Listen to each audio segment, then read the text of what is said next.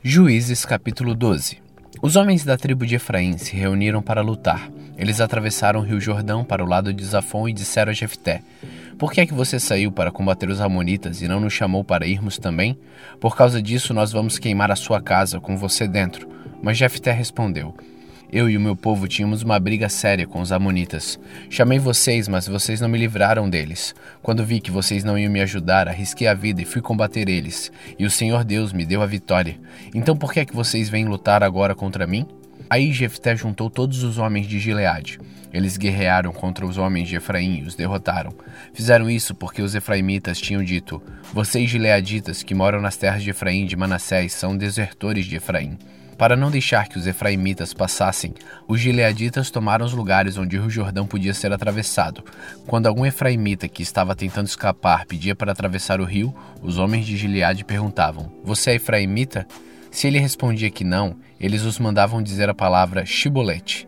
Mas se ele dizia cibolete, porque não podia falar direito a palavra, então o agarravam e matavam ali mesmo, na beira do rio Jordão.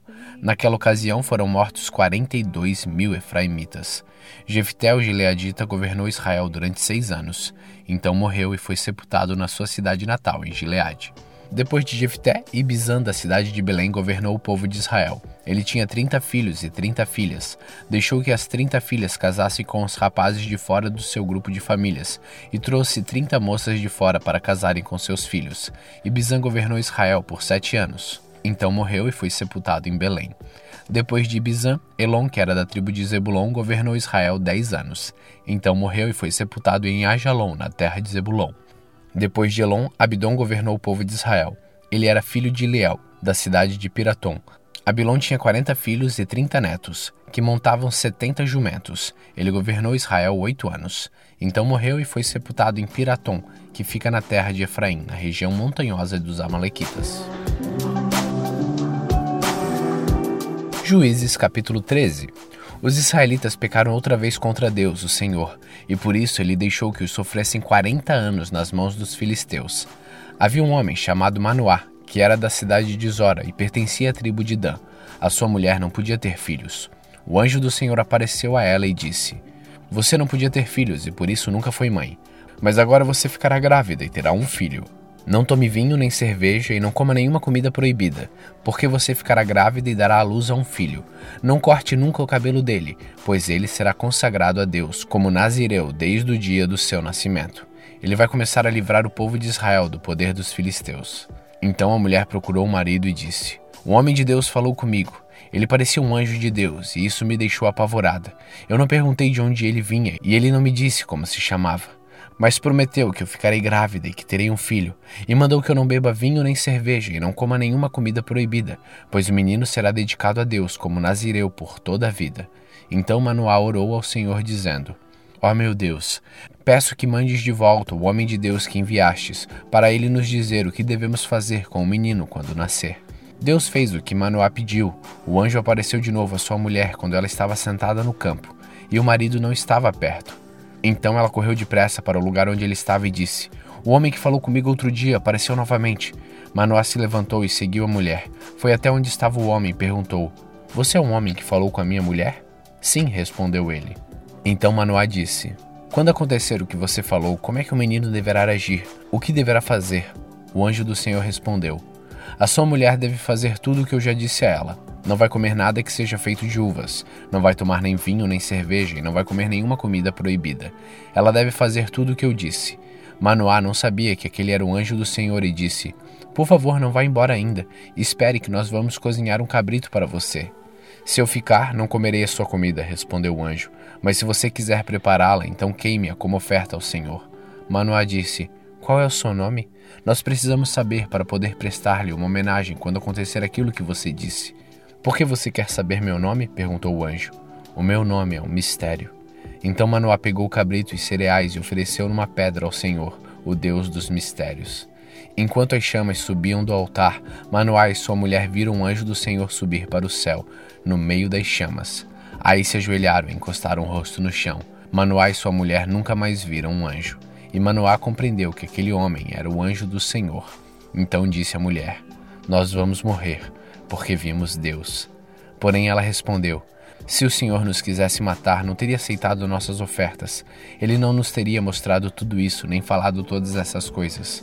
A mulher de Manoá deu à luz a um filho e pôs nele o nome de Sansão. O menino cresceu e o Senhor o abençoou. Sansão estava no campo de Dan, entre Zora e Esteol, quando começou a sentir que o Espírito do Senhor o dirigia.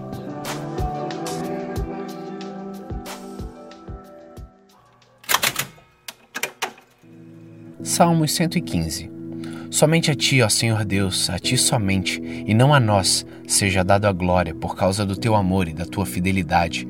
Por que é que as outras nações nos perguntam: onde está o Deus de vocês? Nós respondemos: Nosso Deus está no céu e ele faz tudo o que quer. Os deuses das outras nações são de prata e de ouro, são feitos por seres humanos. Eles têm boca, mas não falam, têm olhos, mas não veem, têm ouvidos, mas não ouvem, têm nariz, mas não cheiram, têm mãos, mas não podem pegar, têm pés, mas não andam, e da garganta deles sai nenhum som, que fiquem iguais a esses ídolos, aqueles que os fazem e os que confiam neles. Os israelitas confiam em Deus, o Senhor. Ele é a ajuda e o escudo de vocês. Sacerdotes de Deus, confiem no Senhor. Ele é a ajuda e o escudo de vocês. Confiem no Senhor, todos os que o temem. Ele é a ajuda e o escudo de vocês. O Senhor lembra de nós e nos abençoará.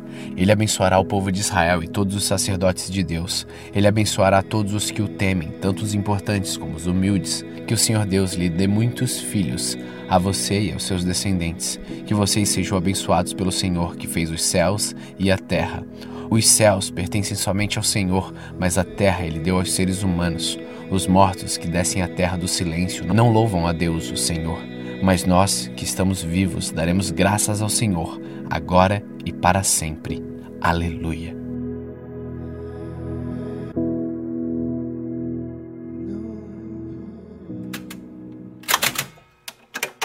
1 Coríntios capítulo 5 Agora estão dizendo que há entre vocês uma imoralidade sexual tão grande que nem mesmo os pagãos seriam capazes de praticar. Fiquei sabendo que certo homem está tendo relações com a própria madrasta. Como é que vocês podem estar tão orgulhosos? Pelo contrário, vocês deviam ficar muito tristes e expulsar do meio de vocês quem está fazendo uma coisa dessas. Quanto a mim, ainda que não esteja presente aí pessoalmente, estou com vocês em espírito e agindo como se eu estivesse aí, já julguei pela autoridade do nosso Senhor Jesus, o homem que está fazendo essa coisa terrível. Quando vocês se reunirem, estarei com vocês em espírito. Então, pelo poder do nosso Senhor Jesus, que estará presente conosco, entregue esse homem a Satanás, para que o seu corpo seja destruído, mas o seu espírito seja salvo no dia do Senhor. Não está certo que vocês estejam orgulhosos. Vocês conhecem aquele ditado: um pouco de fermento fermenta toda a massa. Joguem fora o velho fermento do pecado para ficarem completamente puros. Aí vocês serão como a massa nova e sem fermento, como vocês de fato já são. Porque a nossa festa de Páscoa está pronta agora que Cristo, nosso Cordeiro da Páscoa, já foi oferecido em sacrifício. Então, vamos comemorar a nossa Páscoa não com o pão que leva fermento, o fermento velho do pecado e da imoralidade, mas com o pão sem fermento, o pão da pureza e da verdade. Na outra carta que escrevi a vocês, eu recomendei que vocês não tivessem nada a ver com gente imoral. Eu não quis dizer que neste mundo vocês devem ficar separados dos pagãos que são imorais, avarentos, ladrões ou que adoram ídolos, pois para evitar essas pessoas vocês teriam que sair deste mundo. O que eu digo é que vocês não devem ter nada a ver com ninguém que se diz irmão na fé, mas é imoral, ou avarento, ou adora ídolos, ou é bêbado, ou é difamador, ou ladrão. Com gente assim, vocês não devem nem comer uma refeição. Afinal de contas, eu não tenho o direito de julgar os que não são cristãos.